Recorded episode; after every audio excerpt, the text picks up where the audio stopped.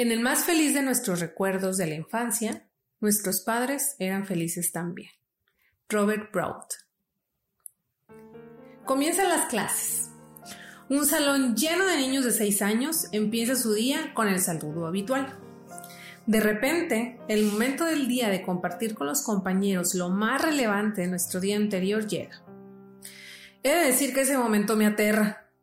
Como maestra escucho cada historia, pero también me da mucho gusto. Es algo confuso de explicar.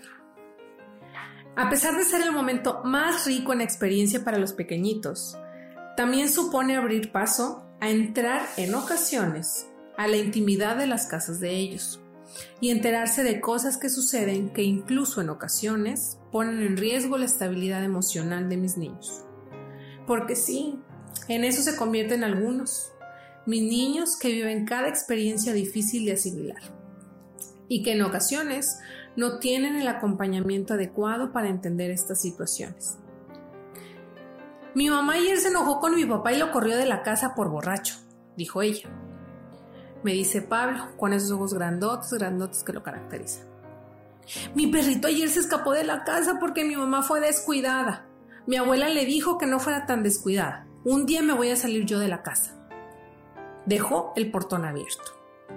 Dice Marifer, sabiendo que la abuela siempre está detrás de mamá. Ana comienza a platicar cómo su mamá empieza una dieta nueva que hará que parezca una Barbie, porque dice que ahora parece una ballena. Miss, Miss, yo también quiero ser una Barbie como mi mamá, expresa Ana con mucha alegría, pues su sueño se podrá convertir en realidad.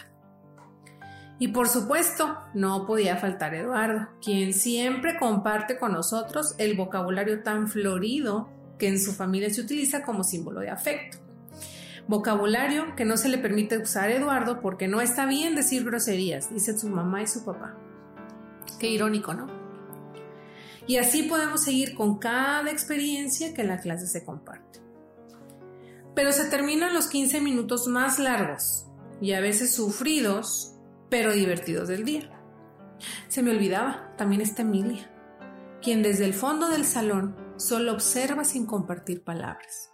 Sin embargo, su mirada me dice que si hablara, me daría la oportunidad de comprender el mundo en el que vive, y así probablemente darle la satisfacción de hacerla sonreír aunque sea una vez en la vida.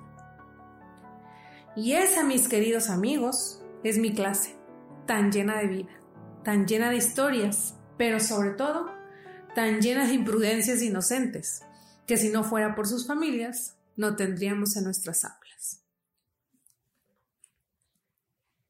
Hace algún tiempo, yo fui docente, estaba frente a grupo y por la mañana trabajaba en una escuela de educación especial llamada CAM y por la tarde era parte del equipo de USAER. Atendíamos a niños eh, que necesitaban apoyo escolar. Y estas historias se escuchaban todos los días cuando íbamos a trabajar con los niños. Muchas veces historias de golpes, historias eh, de abuso verbal, de groserías, también eh, de, de situaciones muy alegres se compartían. Y esto nos daba mucho a pensar en ese entonces, y decíamos, es que, qué descuidados son los papás. ¿Cómo no se dan cuenta que están los niños ahí comparten toda esa información?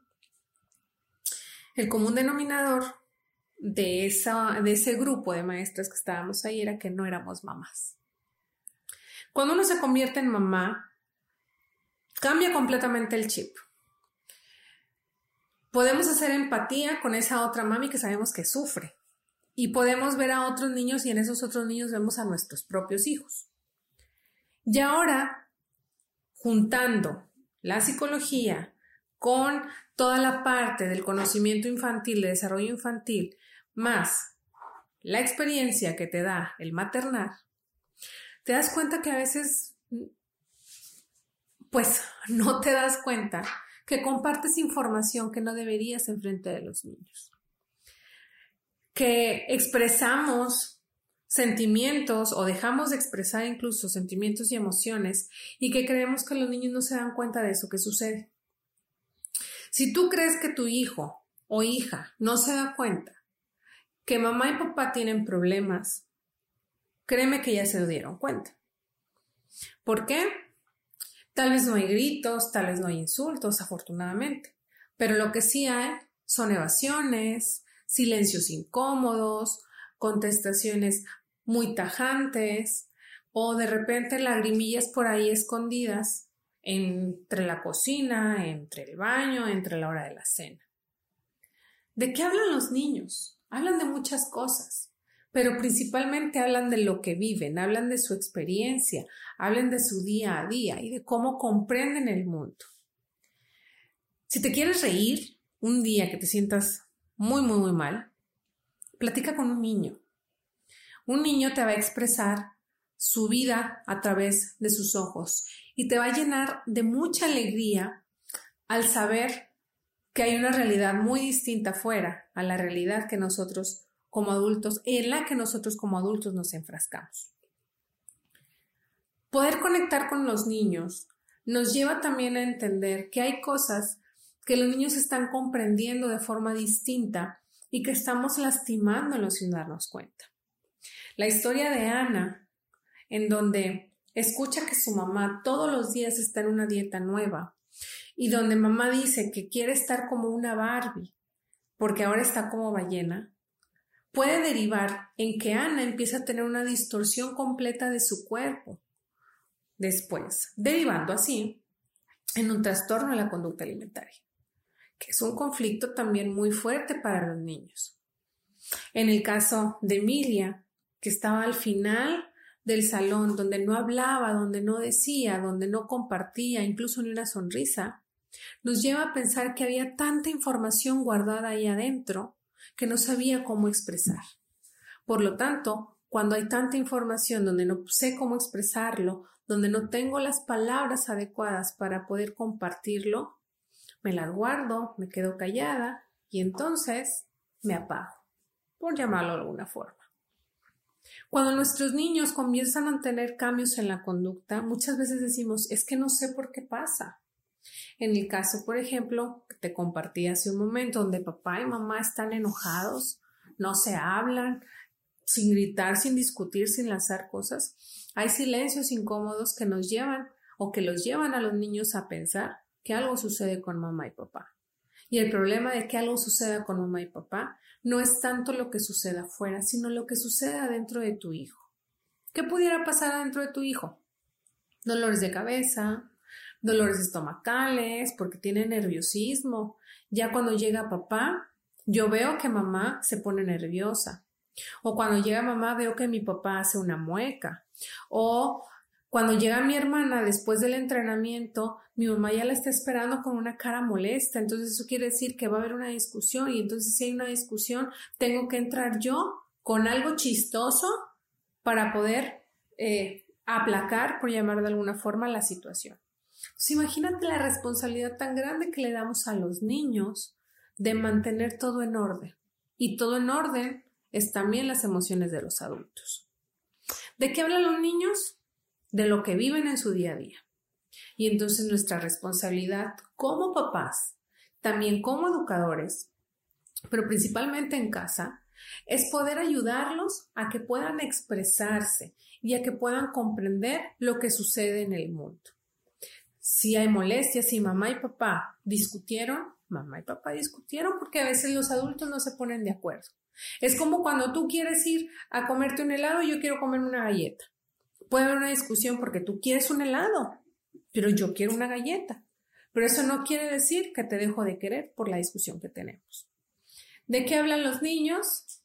De cómo viven el mundo, de cómo lo abstraen y cómo lo convierten en pensamientos, en recuerdos y en emociones.